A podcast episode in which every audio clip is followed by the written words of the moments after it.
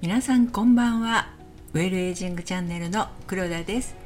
このチャンネルではウェルエイジングをテーマに人生100年時代上手に年齢を重ねて楽しく過ごしていくための健康や美容暮らし方などについてお話ししていくチャンネルです。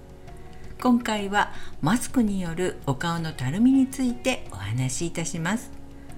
マスク生活が長くなるにつれて人と話す機会が減ったことやマスクがずれるから以前のように思いっきり笑ったりしなくなったというお声をよく聞くことがあります。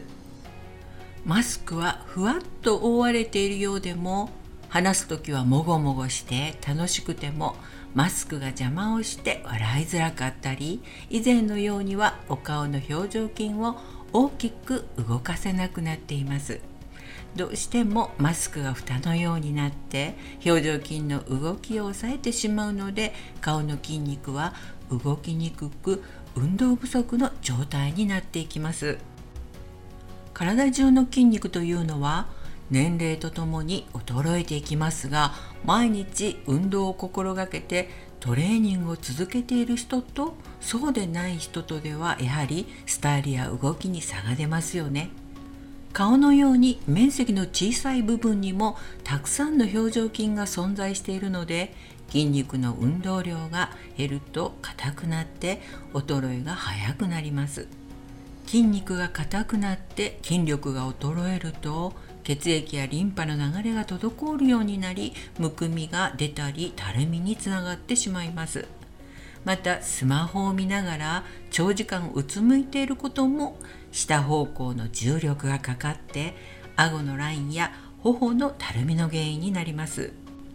マスクをつけていると人から見えないというこの緊張感の緩みからどうしてもお手入れやメイクにも手を抜きがちになりますけれどもふと気がつくと老け顔の出来上がりなんてことにならないように気をつけたいところですよね。なので今日はたるみによる老け顔を作らないために特に硬くなりやすい抗筋という筋肉と笑顔を作る頬骨筋をほぐすストレッチをご紹介したいと思いますまず奥歯を噛みしめた時に動く抗筋という両耳の前にしていきます。ここは噛み癖や食いしばりなどで凝り固まりやすいところなんですね。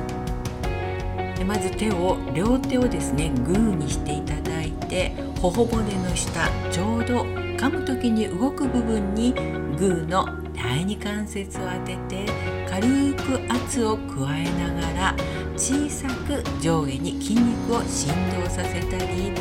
小さく円を描くようにして緩めていきます。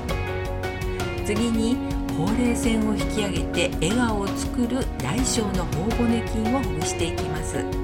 ここもグーにした両手の第二関節を使っていきます。鼻の横にグーにした第二関節を当てて圧を加えながら小さく左右に筋肉を振動させてほぐします。小鼻の横から少しずつ頬骨へと移動して最後にこめかみへと移動させます。皮膚の表面はこすらないように行います。簡単なのでテレビを見ている時やマスクを外している時ならいつでもできますのでお試しになってみてください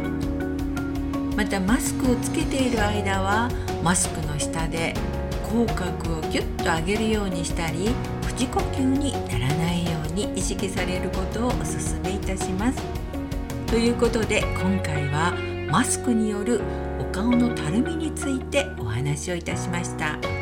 次回は夏のお肌の疲れをテーマにお話ししたいと思います